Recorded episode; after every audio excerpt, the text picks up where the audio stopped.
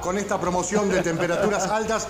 Un miércoles a pleno sol, una tarde primaveral máxima 27 grados. A partir de mañana entra aire frío y baja mucho la temperatura en Buenos Aires.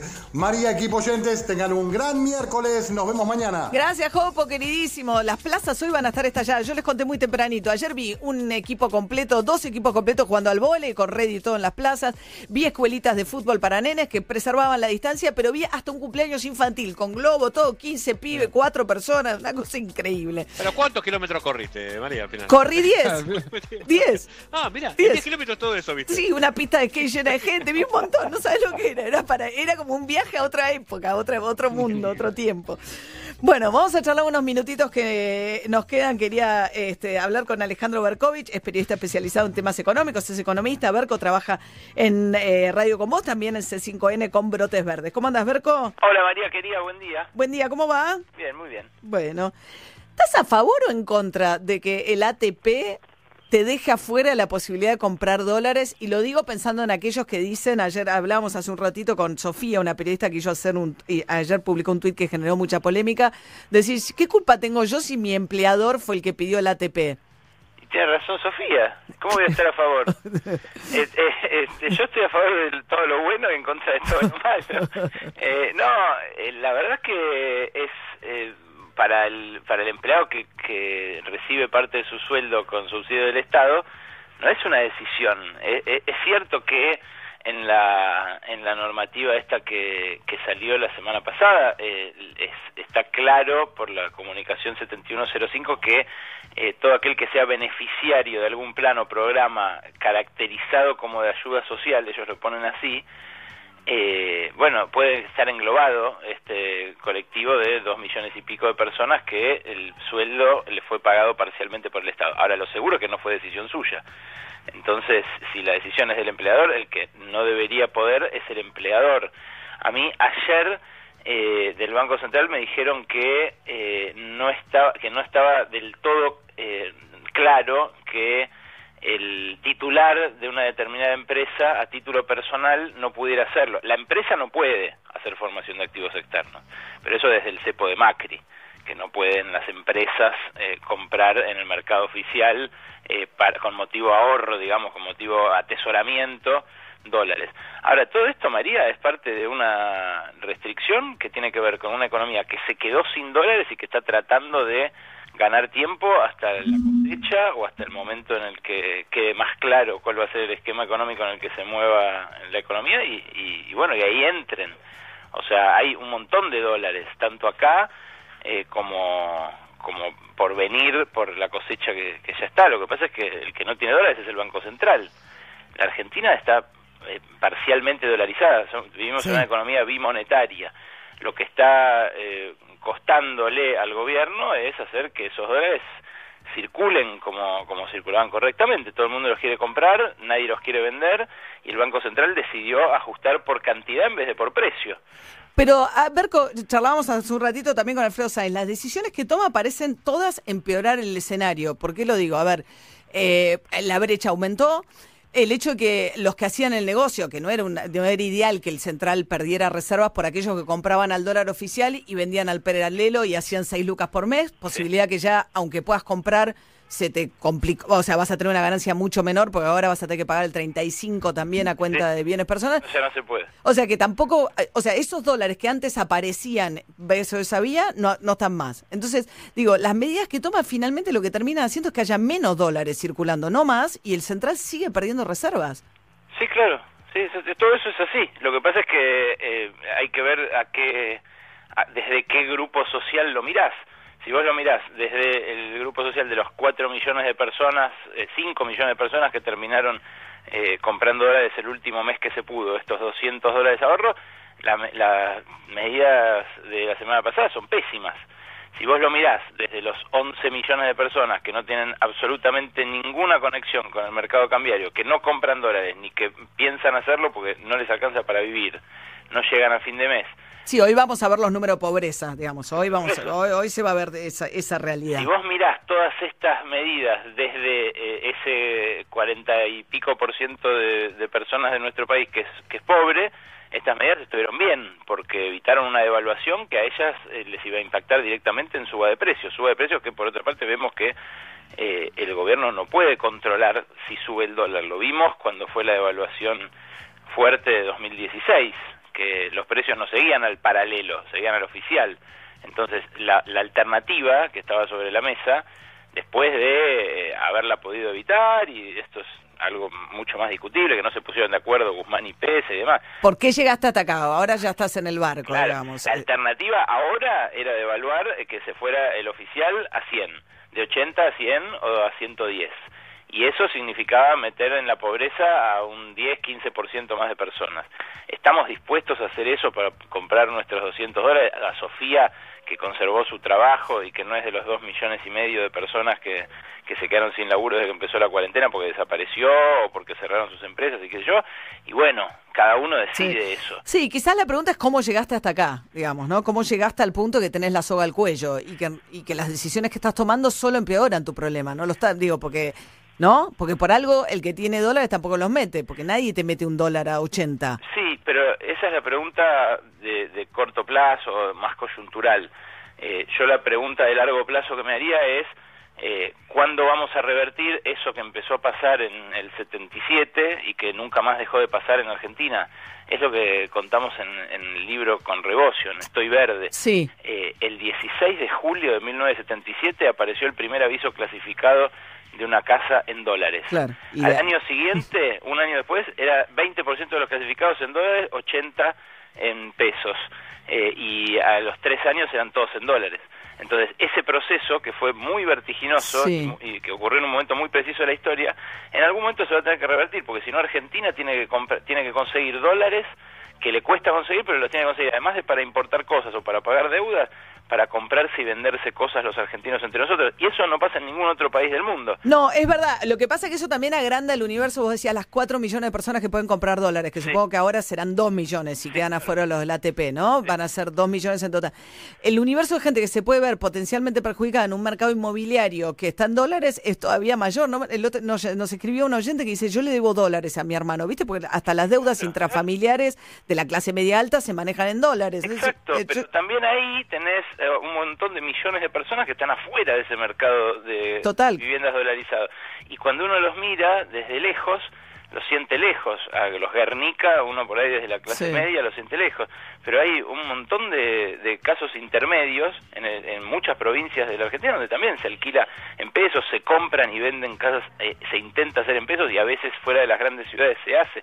Lo que quiero decir es, más que pensar en, en esa deuda en dólares con el hermano, en los 200 del ATP, lo que me parece que tenemos que pensar es que estamos en una crisis tremenda, una crisis mundial tremenda, pero Argentina doblemente tremenda, porque encima se montó Sí. sobre la crisis anterior, y que los dólares no los imprimimos nosotros. Una vez eh, discutiendo con un economista ultraliberal, él me decía, yo con mi plata hago lo que quiero. Y bueno, andá con esos pesos a Oklahoma a ver si te venden dólares a 80, a 100 o a 130. El Banco. Central te consigue esos dólares.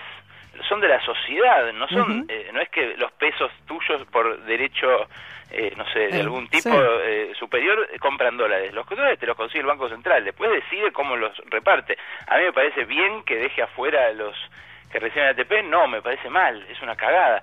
Ahora, es potestad de él hacerlo porque es la autoridad monetaria. Es la que te los vende, sí. Claro, Bien. es la que te los consigue, no la que te los vende. Alejandro Berkovich, periodista, economista, escribió, está bueno el recuerdo, Estoy verde con Alejandro Rebocio, basado un poco que si uno quiere entender estructuralmente esta problemática, uno de los libros que aborda el tema de una economía cada vez más bimonetaria con todos los problemas que genera. Gracias, Ale. Abrazo. Un beso grande, Alejandro Berkovich.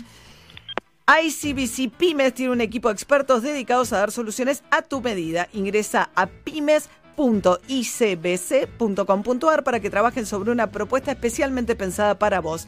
ICBC Pymes, somos parte de tu pyme todos los días. Tenemos, eh, acá me está haciendo, eh, estoy en, Dígalo con mímica, con, ¿podemos poner un audio más? Gracias, eso. Hablamos muy temprano con algo que despertó mucho interés, que es un poco el tema del dólar, el tema, hoy a propósito les digo, todo el tema de la Corte Suprema es importante, sí, tiene una cuestión institucional, sí, pero me parece que lo más importante, hoy vamos a conocer el índice de pobreza, tenemos el problema del dólar y tenemos el problema de los que Sostuvimos el empleo, estamos perdiendo por paliza contra la inflación. Miren lo que está pasando con la paritaria. Eh, cerró ayer UPCN, el Estado le ofreció 7% hasta fin de año a los trabajadores estatales, 7% hasta diciembre. Luis Campos, coordinador del Observatorio de Derecho Social de la Ciudad de la CETE Autónoma, nos decía lo siguiente. Las últimas paritarias están rompiendo un poco ese techo del 30% que, que había puesto camioneros. Eh, por ahora la más alta es la de vitivinícolas, que superó el 40%, 40,7%. Eh, y las que se firmaron en estos últimos días están entre el 33, el 34, algunos acuerdos del TEDIC, Molineros. ATE ayer rechazó este 7%, eh, que implica convalidar una pérdida salarial muy fuerte este año, que se suma a una pérdida salarial fuertísima de los últimos años. Para que se den una idea, en los últimos cinco años, eh, en aquellos casos que tienen que hoy tienen salarios superiores de bolsillo a 50 mil pesos, el salario real cayó alrededor de un 50%. Bueno, esta es la contracara. Los estatales van a seguir pudiendo comprar dólares, pues no se entiende como un subsidio el salario de los estatales, pero están con una pérdida de poder adquisitivo fenomenal. Y después llamó, y con esto ya cerramos, un oyente y preguntó por la Unión Obrera Metalúrgica. Nos dijo, ¿qué pasa con la UOM? Y lo llamamos a Luis y le preguntamos. La UOM cerró un acuerdo salarial hace un poco más de un mes eh, que estableció una suma fija de 6 mil pesos no remunerativos entre los meses de agosto y diciembre y luego volver a sentarse a negociar. Es decir, no pactó un aumento porcentual, sino una suma fija que obviamente impacta en términos porcentuales de, en mayor medida en los salarios más bajos que en los salarios más altos. Pero bueno, ese fue el acuerdo de, la UOM, un poco parecido a lo que intentó firmar, comercio, que, todavía, como, decimos hace un rato, no, está firmado. Pero bueno, el acuerdo de, de la UOM fue, eh, consistió en eso, una suma fija por trabajador de 6 mil pesos no remunerativos entre los meses de agosto y diciembre. Bien, 9 de la mañana, 4 minutos. Buen día a los perros, ¿cómo están? Buen día, María, ¿cómo le va? Buenos días. Bien, Buenos ¿todo días bien? a- Día. Y a todos, eh. Hola. ¿Todo bien? Hola, Andy. Qué ¿Viste buen el- timing tengo para abrir y cerrar micrófono, estornudar y nadie se entere. Eso es una práctica que. Te vi, calle. Claro. Es una Estoy tratando de habilidad. desarrollarla con el mate, no lo logré todavía. Bueno. claro, abrir y cerrar. ¿Viste el partido de Boca ayer, Andy? No. Justo me tocaste un tema, no. Vi Ay, un perdón. rato y después no, no lo vi. No, Ah. no, no, no lo vi. No lo vi. Igual no, lo- no, no quiero hablar del partido, cero, todo María. En un momento dije, no, tenía que hacer algo, chao, claro. Si ya está clasificado, que no cuenten plata delante de los pobres. Nosotros nos tenemos que conformar con un eh, amistoso. Un amistoso en un rato, a las 10 de la mañana. San eh, Lorenzo, imagínate. Pedazo. Pará, no me hagan Ayer cargo el- este bache a mí. Está Cayetano, es un periodista No. deportivo, está Pinzón. No me hagan cargo a mí este bache. Yo les No, dejé bueno, el lugar. me metí, me metí dando datos. ¿Qué pasa? Ayer Diego- la televisión. De- Ayer Diego Armando Maradona, que para quien no lo conoce es un futbolista argentino eh, que jugó, salió a Argentinos Juniors, jugó en Boca, en Nápoles, Se fue al médico Flora y corta, ¿eh? Avisamos. Sí. eh, en Sevilla después de una suspensión. ¿Va Diego hoy o no? Maradona, Maradona. Maradona, Eh, ¿va hoy o no? De técnico. bueno, Él, di- él ayer subió una foto como armando el equipo eh, con una canchita con imanes de cara al amistoso frente a San Lorenzo. Yo imagino que va a ir porque, porque subió esa foto, pero no sé, por salud deberían no ir. o Claro, yo, lo que hablamos siempre. Pues ¿Por qué? Con Diego no hay, que, no hay que asegurarlo hasta último momento, ¿no? ¿Pero qué, qué edad Pues tiene el por eso, Diego? mira, te digo. ¿Es población de riesgo? Cumple 60 ahora en Cumple octubre. 60 en octubre, sí. En octubre. 30 Rocío Oliva octubre. dijo ayer, ayer creo que fue Rocío Oliva, le dijo, ay, me acuerdo un día, tipo 24 de diciembre, Navidad, bla, bla, bla, y de golpe fue a la casa de arriba a buscar a, a su marido su- en su momento, como, Diego, ¿dónde estás? Y no estaba el chabón, y volvió como tres días después y dijo, ¿dónde estás? Me llevaron los marcianos, dice Rocío, que le dijo Maradona para ausentarse como tres días de la casa. No, me parece Bárbaro. gracioso que te lleven los marcianos tres días, no es para reírse. Debe ser feo. matado. Claro. Podrían ser haberlo feo. matado, pobre Diego. Hay que ver cómo son los marcianos, no sé. Aparte es lógico, ¿eh? Si, No. si yo soy marciano, me llevaría a Maradona para analizar sí, a obviamente. Está bien, Eh, está bien. Ah, está bien. colega. ¿A quién te vas a llevar? ¿A Feynman? Obvio, Es te un llevas a. Maradona. No, igual pasó? ay, comentábamos, Perdón. perdón, Gaby, hace un ratito. Hola, Para Gaby. mí es la excusa perfecta. O sea, ¿qué te pasó? No, no, nadie te repregunta nada. O sea, es la No- no hay manera- vos, vos le decís, claro. me llevaban los marcianos, listo, sí, pasame la sal, listo, se Bueno, acabó, ¿no? exactamente, exactamente.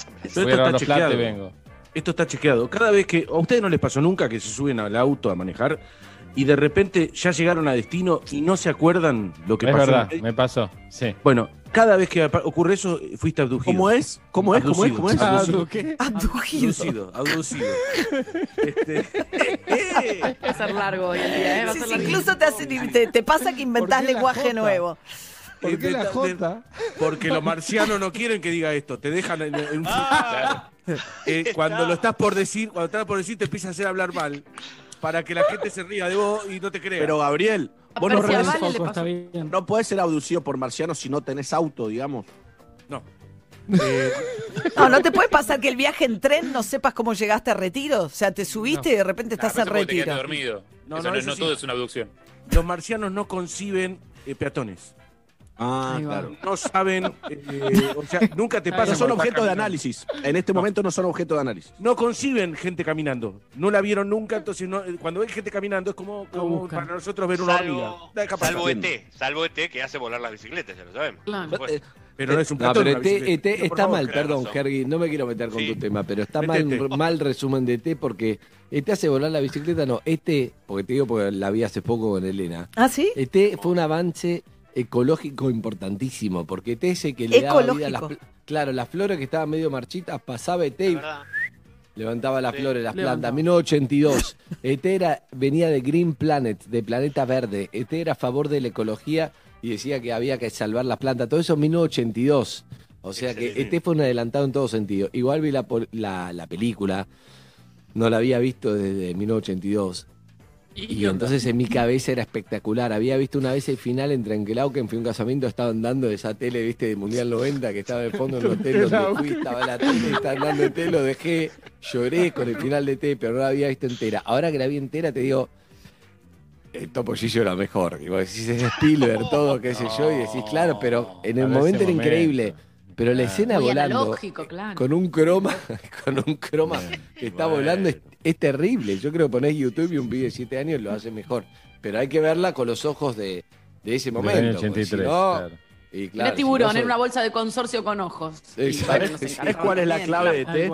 ¿Sabes cuál es la clave de T? Lo aprendí en mi clase de cine el lunes a las 8. Ah, a ver. Está Ah. estudiando cine, María ¿También? Cayetano. Sí. Sí, también. ¿Con Estoy quién? capacitándome, María, Cine ¿Con y quién? guion. Con mi amigo, nuestro amigo, nuestro amigo y ex compañero Sebastián De Caro. O sea, lo llamó a De Caro y dijo, che, ¿con quién puedo estudiar un, un- quiero, quiero aprender a hacer un documental? ¿Con quién? Y empezó las clases de cine con De Caro, que no hablan de Caro. documentales. Conmigo De. Caro. De cara le hizo la de los rusos 8. del 11. O sea, entre, entre, de, Ca- entre De Caro que hizo la gran Moldaski y Cayetano que es como lo más fácil, listo, ya está, no tengo que llamar a nadie, ya empecé, ya estoy hablando con vos, listo. Listo. Ya está. ¿Cuántos compañeros tenés? No, es, es una clase individual. Clase parti- O sea, particular. Esa es una charla, ya se Pará, junta. Es Dalia, algo, es Ah. algo que no existía, de Caro lo inventó para vendérselo a calle. No, La acá plata dice que Zucca no. que lo está haciendo Evelyn también, pero es particular la clase de Evelyn.